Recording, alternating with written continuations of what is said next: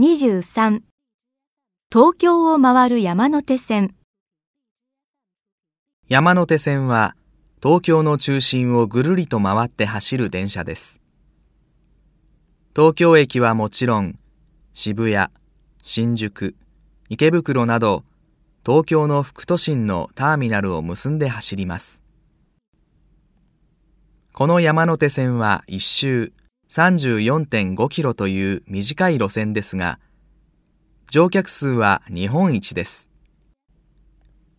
1日あたり355万人もの人が利用しています。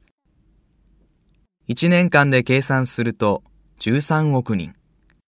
これは日本の人口の約10倍です。山手線の電車はラッシュの時間には約2分に1本。